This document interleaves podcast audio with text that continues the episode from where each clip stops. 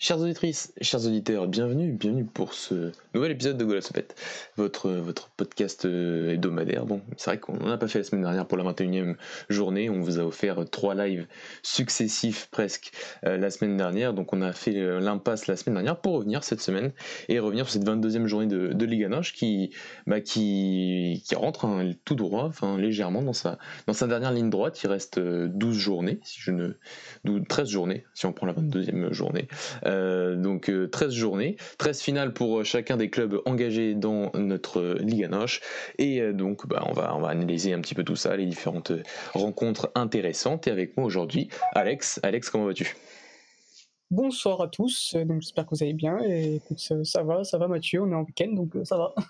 bah oui ça va, hein, on, arrive pour cette, 22e journée qui est plutôt intéressante, certains matchs intéressants je trouve, euh, et, euh, et, ça commence bah, dès ce soir avec, euh, avec un Passos Ferreira qui, qui reçoit le, national de, le national de Madère, donc on va peut-être en parler un petit peu après, un petit peu avant, on verra. On continue sur notre formule, hein, toujours, hein, un pari donc cette nouvelle formule qui n'est plus si nouvelle que ça maintenant. Euh, si vous êtes habitué à, ce podcast, notre petit ticket euh, entre guillemets sûr, mais avec des matchs un peu plus, un peu plus logiques, puis un ticket un peu, un peu plus fun et, enfin un buteur. Je crois qu'à part Taremi, on n'a trouvé aucun buteur depuis qu'on fait ça, donc on va essayer de faire mieux cette semaine. Euh, Alex, et comme d'habitude, bah, je vais te laisser commencer sur cette 22e journée de Ligue Noche. Note ton ticket entre guillemets sûr pour ce, bah, cette nouvelle journée qui commence dès ce soir. Alors, ça a été, ouais, ça a été une journée, euh, c'est une journée un peu compliquée à pronostiquer parce que les gros affrontent des équipes qui sont euh, mhm. compliquées à jouer. Euh, donc, il n'y a pas vraiment de, là, il n'y a pas vraiment de, gros. On se dit, oh, bon, bah, là, ça prendra les, les trois points, sûr. Donc, donc voilà, c'était un, peu compliqué. Du coup, moi, en premier match, bah, j'ai joué le match de, de ce soir, hein, le Sporting qui reçoit du coup Santa Clara. Euh, pourquoi? Parce que tout simplement, euh, Sporting, bah, ça reste l'équipe, euh, on va dire un peu la base de, ce championnat. ils sont invincibles, ça fait 21 matchs sans, sans défaite. Il y a un record à aller chercher qui est de 29 matchs sans défaite, si je dis pas de bêtises. Donc voilà, ils vont recevoir un, Santa Clara qui, comment dire, qui, ne, n'a pas encore gagné contre, contre le Sporting depuis, depuis leur histoire, tout simplement. Ils n'ont jamais réussi à gagner contre le Sporting. Euh, Santa Clara reste une équipe qui est compliquée à jouer, c'est clair. Donc, euh, donc voilà, mais euh, surtout avec leur défense centrale, Mathieu, je trouve qu'elle est, très performante. Il y a un entraîneur qui fait du très bon boulot depuis qu'il est arrivé, donc ce sera pas un match facile. J'ai hésité à jouer, mais ensuite quand j'ai vu la cote à 1,45, je me suis dit bon bah vas-y, on, prend le risque. Je pense que, que le Sporting va tout faire pour gagner le championnat le plus rapidement possible et être tranquille parce que voilà, on sait tous que bah, tous les supporters attendent ça depuis tant d'années. Donc voilà, je pense pas qu'ils laisseront passer ce match-là. Maintenant, c'est vrai que ça reste quand même un, match. Euh, je pense que ce sera un match compliqué pour le Sporting, mais je vois comme la victoire au bout. Ensuite, pour mon deuxième match, j'ai choisi le match entre Passos et National. Je pense que ça sera un, bon match à, voir, à regarder. Euh, généralement, ce sont euh, deux matchs, un match où il y a beaucoup de buts, deux équipes joueuses, un Passos qui va vouloir se rattraper absolument après sa défaite contre contre contre qui contre qui déjà Mathieu? Contre Santa Clara. Voilà, contre Saclara. Voilà. Grosse défaite d'ailleurs. Voilà, grosse défaite en plus, donc je pense qu'ils vont, ils vont vite réagir. Euh, pas vraiment de, j'ai pas mis de, de, de, comment dire, de vainqueur, j'ai juste mis euh, le plus de, plus de 1,5 buts. Euh, j'ai trouvé la cote à 1,34 assez élevée, parce que je pense qu'il y aura des buts, c'est deux équipes assez joueuses.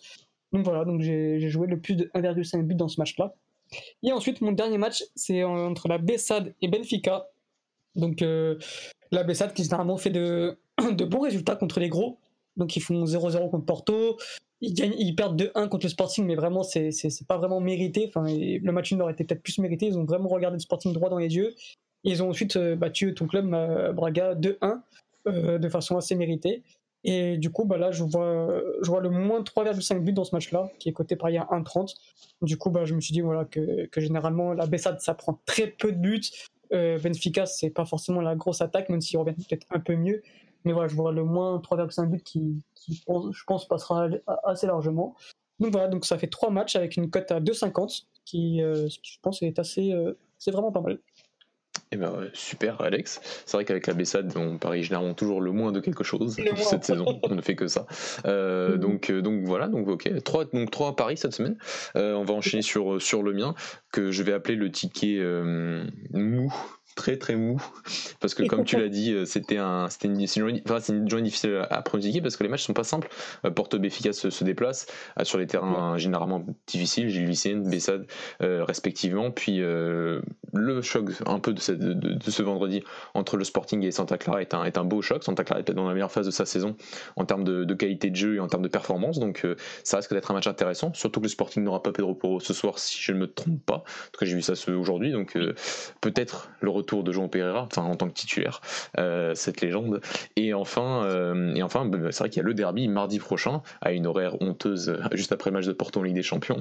on le rappelle. Et c'est vrai qu'un derby entre Guimarães et, et, Braga, même si Braga est invaincu face à face à Guimarães depuis depuis 4 ans, ça reste c'est toujours difficile à, à, pronostiquer. Donc moi mon ticket ce sera le ticket mou, c'est-à-dire Benfica et Porto.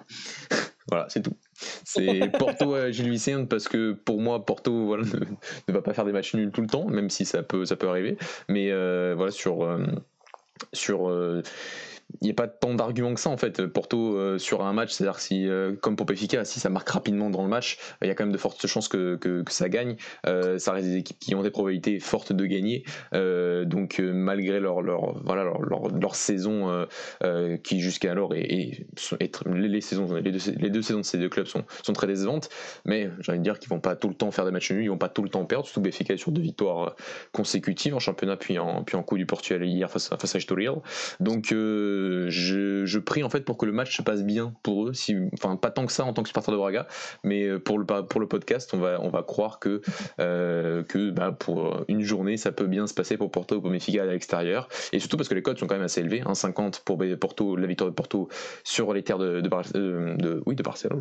Et, et Benfica qui se déplace à la Bessade, ça fait une cote de 2,19. Bah, en combiné, c'est plutôt intéressant.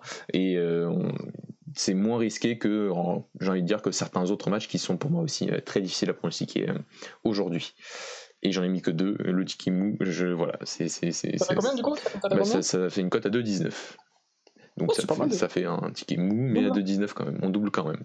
Euh, ok Alex, donc voilà nos, nos, tickets pour, cette, pour cette semaine, sachant que la semaine, enfin il y a deux semaines, tout était passé. Il y avait Louche avec nous, euh, tous les combinés étaient, étaient, passés. Ils étaient légèrement différents chacun, même si avec certains matchs qui étaient un peu sur la même base. Euh, donc, euh, donc voilà. Et on va passer donc au ticket un peu plus fun. Qu'est-ce que tu nous as concocté cette semaine, Alex? Un ticket fun, un ticket fun. Alors attends que je retrouve ça. Un ticket fun, je vais mettre du coup, je vais mettre bonne question. Alors attends, je l'ai perdu. Ça, sent le mec qui a pas préparé l'émission. ah non, si, voilà, j'avais mis Maritimo qui, euh, qui, euh, qui, peut gagner contre Molenz. Je pense que Maritimo a besoin de points. Euh, j'ai l'impression que ça s'essouffle un peu. Euh, Maritimo qui, voilà, qui en plus, le retour de Rodrigo Pino. D'ailleurs, bah, ça sera mon buteur. Je pense qu'avec ce, avec ce retour-là de Rodrigo Pino, ça va leur faire du bien. je pense que, je pense et je, il le faut que Maritimo gagne contre Molenz pour, pour se sortir un peu de cette zone dangereuse. Ok, donc c'est donc juste la victoire de Maritimo? Ouais, victoire de Maritimo à 2,30. À 2,30 plus Rodrigo Pigno, qui c'est vrai, euh, depuis qu'il a été dans à Béfica, très peu joué du côté de Maritimo, mais c'était surtout pour des problèmes euh, physiques. Et on sent ça depuis le début de la saison, même sous Milton Mendes, un, Maritimo avec et, sans Rodrigo Pigno. Euh, donc, bah, ok, Alex, pour ces deux paris. Donc, moi, je vais aussi enchaîner avec ces deux paris fun plus, plus buteur. Bah, je reviens aussi sur le match Passosfera national, match qui commence à 19h30 ici en France ce soir. Match intéressant déjà pour, par rapport aux deux entraîneurs. Euh, et ensuite, parce que je vois comme toi débute, je vais plus parier les deux équipes qui marquent, qui est côté à 2. Euh, donc ça revient un peu à plus de 1,5 buts, mais il faut que les deux équipes marquent cette fois-ci.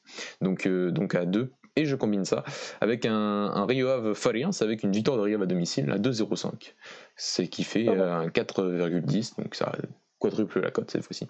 Mais, mais c'est voilà, parce que Rio moi, j'ai pas pu voir tout le match face à Benfica, euh, donc, euh, mais je me réfère donc un peu au match d'avant. Et c'est vrai que la victoire face à, face à Guimarães était, était loin de ce que voilà, nous montrait Miguel Cardoso ces dernières saisons, enfin, surtout sur son premier passage à Rio, mais montrer une forme d'intelligence par rapport à son effectif et par rapport aux trois flèches de devant que sont Camacho, Gelson Dalla et, euh, et Carlos Mané, soutenu par Géraldez. Donc c'est voilà, sorte de, de, petit, de petite recette qu'il a trouvé depuis qu'il est arrivé qui est plutôt qui est, assez sympa et je me dis que bah, si ça marche pourquoi pas gagner ce match à domicile surtout Iriov qui peut-être pas cette saison mais en tout cas historiquement reste une équipe performante sur ces terres.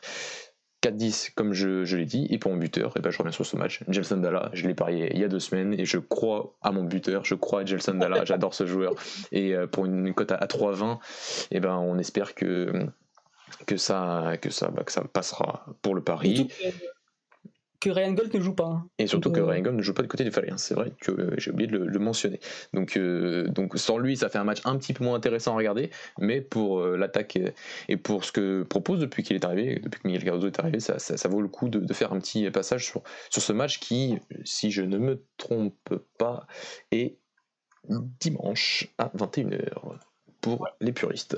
Alex Je crois qu'on en a, fini. C'est vrai que c'était un peu plus court aujourd'hui parce que Louis n'était pas là. On l'embrasse. Et euh, bah, sinon, nous, on se dit à la semaine prochaine.